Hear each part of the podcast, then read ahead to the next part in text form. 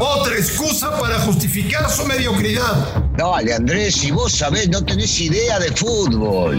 Footbox México, con André Marín y el ruso Brailovsky. Podcast exclusivo de Footbox.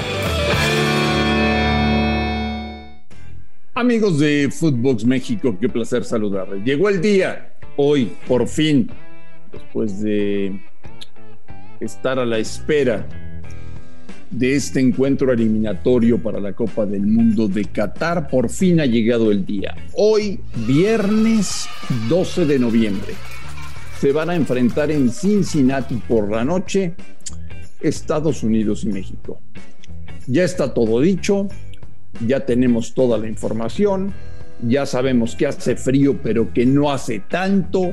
Eh, ya, ya tenemos todo claro para lo que podríamos ver hoy por la noche en el espectacular nuevo estadio de Cincinnati.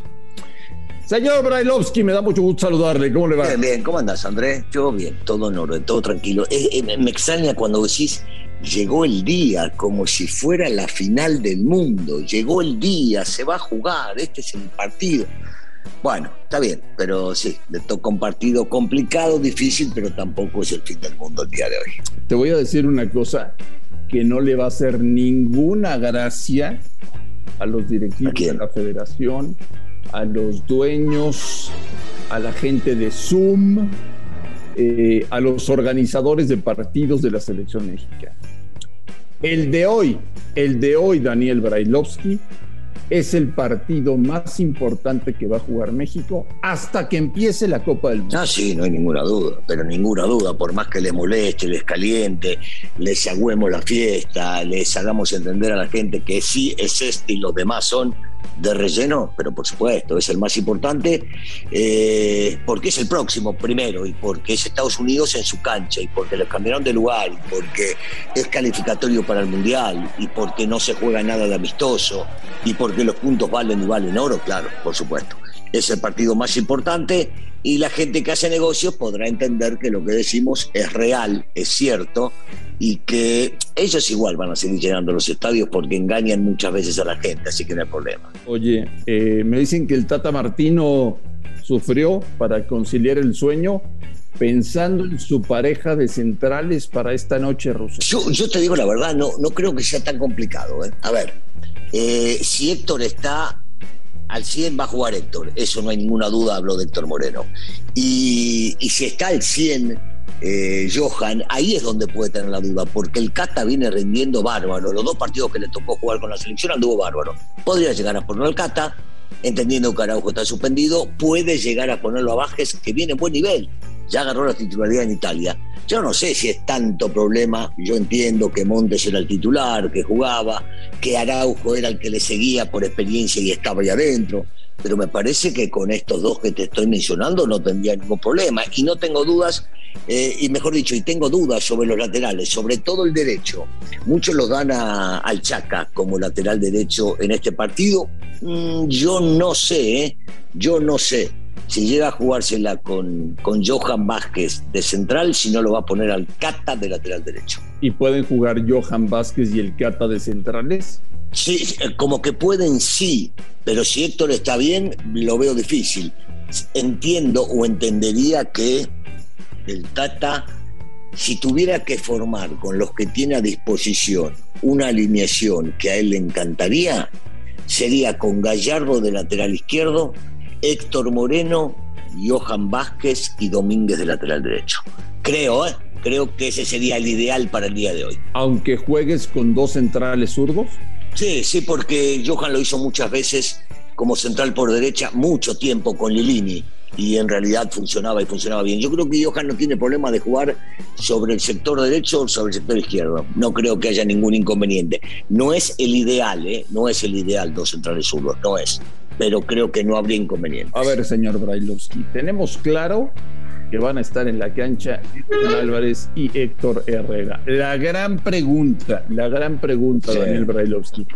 ¿Guardado sí o guardado no? Guardado sí, para mi gusto sí. Si guardado está al 100 físicamente, lo tiro a la cancha. Y que me aguante 45, 55, 72, lo que sea, en la cancha. Este tipo de partidos lo tienen que jugar jugadores de mucha experiencia, jugadores de categoría, jugadores que sepan manejar los tiempos. Guardado es el principal de todos los que hemos visto en la selección. Hablo de jugador en cancha, porque Ochoa también tiene mucha experiencia, Moreno también, pero me parece que Guardado puede definir muchas cosas. Sí, yo me la jugaría con, con Edson, con Guardado y con Herrera en la mitad de la cancha. No cambiaría eso hasta que se pudiera llegar a cansar o pudiera no rendirme lo que estoy imaginando, diría el Tata. Pero sí, de, entrada yo pongo a los tres experimentados, sí, claro. ¿Corona titular, aunque no esté jugando en Portugal? Es la, es la única duda que yo tendría en este equipo. Jiménez y, el Chucky juegan porque juegan y Coronita habrá que ver cómo está. Eh, si bien es cierto, no ha jugado eh, mucho en los últimos tiempos en Portugal. Eh, sí influye, la baja, la baja de fútbol influye, influye mucho y se encuentra. Eh, qué sé yo, tendría que hablar mucho con el Tata. Viste que hay jugadores que los tirás en la selección y rinden, y rinden muy bien por más de que no vengan jugando en su equipo. Y en una de esas, en una de esas, viste, con la calidad que tiene este muchacho, con el talento que tiene este muchacho, vale la pena tirarlo a la cancha y ver cómo puede llegar a rendir. La lógica indicaría que juegue otro, ¿eh? por el ritmo futbolístico. Pero, viste, yo, yo confío en este chico. Yo creo que este chico tiene mucha más calidad que otros y en un segundo te puede. De la alineación que veamos que salta a la cancha hoy en Cincinnati, nos podemos ir imaginando que es casi, casi el equipo, dijo, si no pasa nada raro, ¿no? Que debutará en un año en el Mundial. No, no, bueno, yo te diría que eh, puedo llegar a agarrar, si siete u ocho eh, son eh, de estas condiciones que me estás pidiendo para decir, bueno, casi el equipo, sí, te digo que sí, pero no todos. No creo que todos vayan, vayan a iniciar el, próximo mundial. Posiblemente, posiblemente hoy, digo, te tiro nombres por tirar, eh, hoy en buen momento y que estén bien físicamente y que no tengan problemas, Ochoa inicia, Moreno también, me la juego por Gallardo, Edson, Herrera, Jiménez y Chucky. Ahí sí me la juego, creo que te mencioné siete. Ahí sí. A ver, señor Veloski. Se los himnos, rueda la pelota, etcétera, etcétera. ¿Qué partido vamos a ver? ¿Va a ser un partido con Kakaskiano? Yo espero que no. Veo muy trabado, sobre todo el tema de, de la mitad de la cancha y que Estados Unidos va a querer saltar las líneas, eh, que México va a presionar y va a meter fuerte ahí en el medio. Te digo una cosa, habrá que ver cómo, cómo se desarrolla de entrada, Andrés. Por lo general, por lo general ese tipo de partidos nadie regala nada. Eso no, no hay ninguna duda. Entonces volveríamos a pensar que es un partido con sí. Pero, pero yo, yo siento que de entrada va a haber un gol y que esto va a abrir el partido y el panorama para cualquier lado. Y entonces veremos un partido mucho más atractivo de lo que podemos O sea, podemos ver un buen partido. O sea, puede la próxima semana la CONCACAF ir con la FIFA, enseñar el video y decir, señores, esto es lo que actualmente se juega en mi zona. No joda, María, no joda. ¿Qué va a ir de la CONCACAF y mostrarle a la FIFA un partido de esto? No, no, no, para. Para, no porque aparte no son ninguno boludo de la FIFA si van a decir un partido les salió bien, si la mayoría son un desastre. No, no me jodas. No, no, no tiene nada que ver. No van a ir. No van a ir de ninguna manera a ningún lado. Van a agarrar y encuadrarlo, disfrutarlo, contarlo, pero de ahí a que vayan a la FIFA con un video, no, déjate tomar. Que son boludos los de la FIFA, Marín. Bueno, sí. Sí, sí, sí, sí, son. Claro, claro, claro, por ahí va, ya entiendo, por ahí los, Los FIFOs, Ruso, los FIFOs. Claro, sí, sí, sí, no, por eso no entendía, mirá, yo también me agarraste medio distraído. Está bien, está bien. Si son, si es para mostrarle unos boludos, una boludez, coincide que los boludos y la boludez pueden ponerse de acuerdo. Quienes vean hoy jugar a la selección mexicana de fútbol en Cincinnati, Daniel Brailovsky, ¿se sentirán bien representados? ¿Se sentirán orgullosos de lo que hagan los jugadores? Confío en que sí. Quiero pensar que sí. les creo a los futbolistas, conozco a los futbolistas, sé que tienen hambre y es una muy buena oportunidad para demostrarle a la gente que todo lo anterior valió madres y que lo que importa es. Vi muy tranquilo a Martino en las entrevistas que dio esta semana, en la rueda de prensa que dio ayer, eh, dejando en claro que para nada le quite el sueño, que Estados Unidos este año le ganó dos finales eh, y, que, y que para nada es una revancha e incluso soltó una frase muy interesante, señor Brailovsky. Lo que queremos es ver a Estados Unidos en un mundial. Sí, oh. bueno. Te digo una cosa, todos los pormenores y las cosas que se juegan alrededor son inteligentes de parte del Tata. ¿eh? El Tata es un tipo de, de, muchísima experiencia y es normal que diga todo ese tipo de cosas. Recordad también que el Tata trabajó en Estados Unidos durante mucho tiempo y lo trataron muy bien, inclusive salió campeón con el Atlanta United. Eh, políticamente correcto. Él lo que le importa es que él califique y después que vengan los que vengan. Le importa un cuerno si viene o no Estados Unidos, pero vos sabés que no está de más tirar una buena onda para los rivales. Yo creo que Martino está contento en México. Yo creo que Martino necesita que hoy el equipo juegue bien y que, y que saque tres puntos.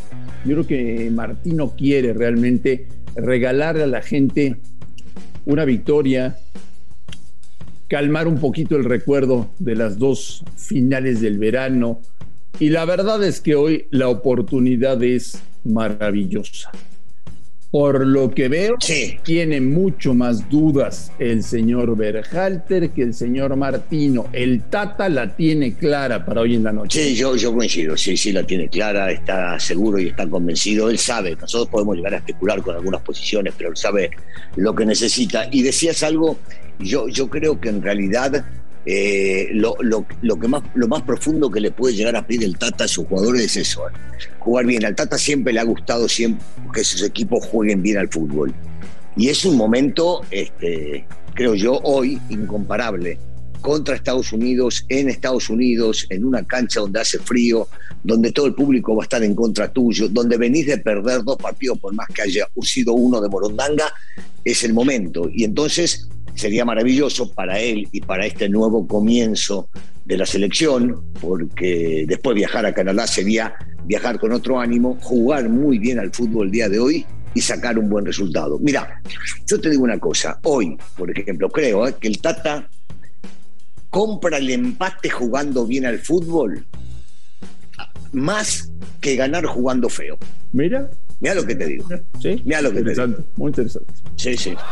Señor Bailovsky, ojalá que estemos aquí el próximo lunes en Footbox México hablando del triunfo de la selección nacional y de que ya están llegando a Canadá para el siguiente partido de esta fecha FIFA. Ojalá, ojalá ya ojalá. sea. Russo, te mando un fuerte abrazo, que tengas un gran fin de semana. Igualmente, André, un saludo para todos y que veamos a México ganar el día de hoy. A nombre de Daniel Alberto Brailovsky y de André Marín, esto fue Footbox México. Gracias por escucharnos. Un fuerte abrazo y estamos en contacto la próxima semana.